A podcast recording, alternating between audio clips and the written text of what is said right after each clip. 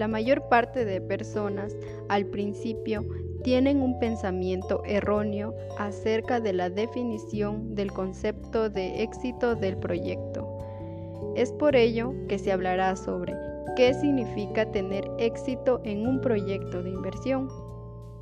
Bienvenido y bienvenida a este primer capítulo podcast educativo. Antes de empezar, permítame presentarme. Mi nombre es Lady María Cárdenas Moreno. Tengo 20 años de edad y soy del Cantón Celica. Actualmente estoy cursando el octavo ciclo de la carrera Banca y Finanzas. Para mí es un placer compartir con ustedes este tema. Para tener éxito, el punto de partida de todo logro es el deseo. Sea cual sea la base de tu deseo, este es importante para comenzar todo proyecto. Estoy convencida que la mitad de lo que separa a los emprendedores exitosos de los que han fracasado es la perseverancia ya que los emprendedores deben ser capaces de lidiar con obstáculos. Un negocio no se construye de la noche a la mañana, sino que toma tiempo. Debes acostumbrarte a que las personas te digan que no. A la mayoría de las empresas les resulta molesto y difícil identificar los criterios que determinan un resultado exitoso en los proyectos. Actualmente, muchas entidades empresariales no tienen la clave de cómo conseguir que un proyecto tenga éxito en su totalidad. Es decir, que es necesario comprender las lógicas del medio a través del cual queremos progresar para que las posibilidades de éxito sean las mejores. Como ya es de su conocimiento que todo proyecto de inversión nace de una necesidad, ya que generan efectos o impactos de naturaleza diversa, directos, indirectos, externos e intangibles. Esta es una propuesta de acción técnico-económica para resolver una necesidad utilizando un conjunto de recursos disponibles, los cuales pueden ser recursos humanos, materiales y tecnológicos, entre otros. Este proyecto tiene como objetivo aprovechar los recursos para mejorar las condiciones de vida de una comunidad, pudiendo ser a corto, mediano o a largo plazo, ya que comprende desde la intención o el pensamiento de ejecutar algo hasta el término o puesta en operación normal. Para ello, debes tener en cuenta que un proyecto está formado por cuatro estudios principales. Como primero está el estudio de mercado, segundo el estudio técnico, tercero el estudio de organización y finalmente el estudio financiero. En cuanto al estudio de mercado, el objetivo aquí es estimar las ventas, ya que lo primero es definir el producto o el servicio. Como segundo está el estudio técnico. El objetivo de aquí es diseñar cómo se procederá aquello que venderás.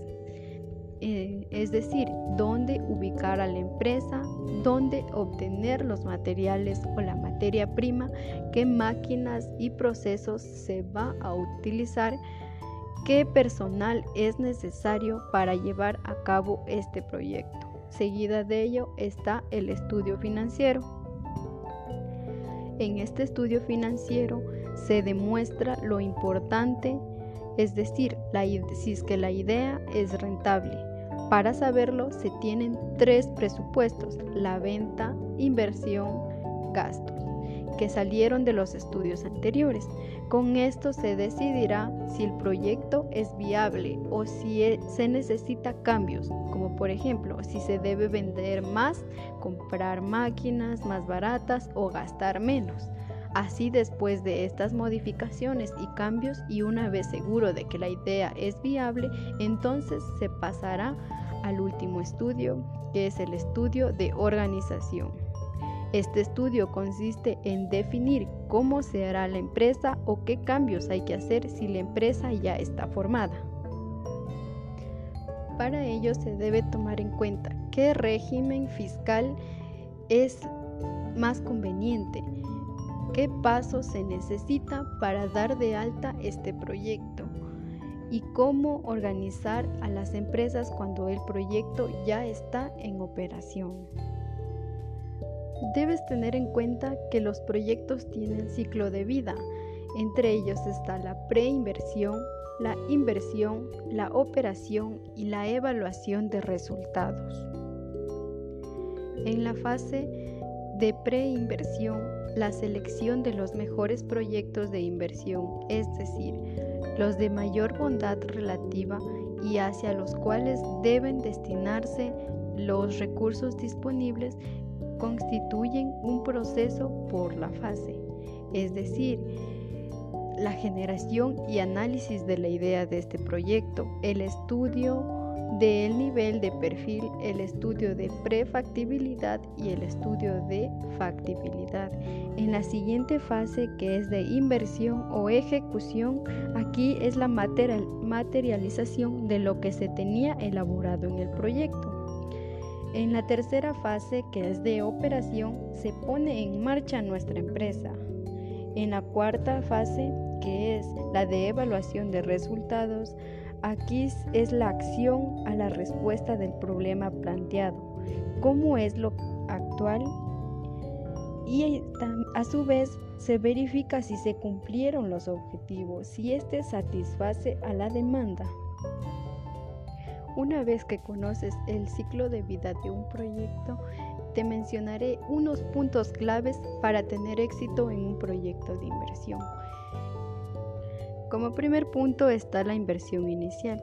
Esta inversión inicial comprende los activos, los costos y sobre todo los gastos, ya que es el monto de que debe disponerse para iniciar un negocio. Como segundo punto está la evaluación del mercado. Este determina el segmento al que se enfocará y la cantidad del producto a vender. Como tercer punto está el ingreso estimado. A través de un estudio de mercado se pondrá estimar las ventas e ingresos.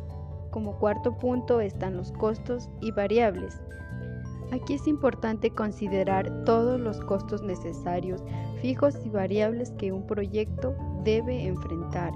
Los costos variables son aquellos directamente atribuidos al proceso de producción. Estos son materia prima, mano de obra directa, mantenimiento, empaques, etc. Y los costos fijos es el gerente de ventas, gastos de oficina, secretarias, en sí son los sueldos.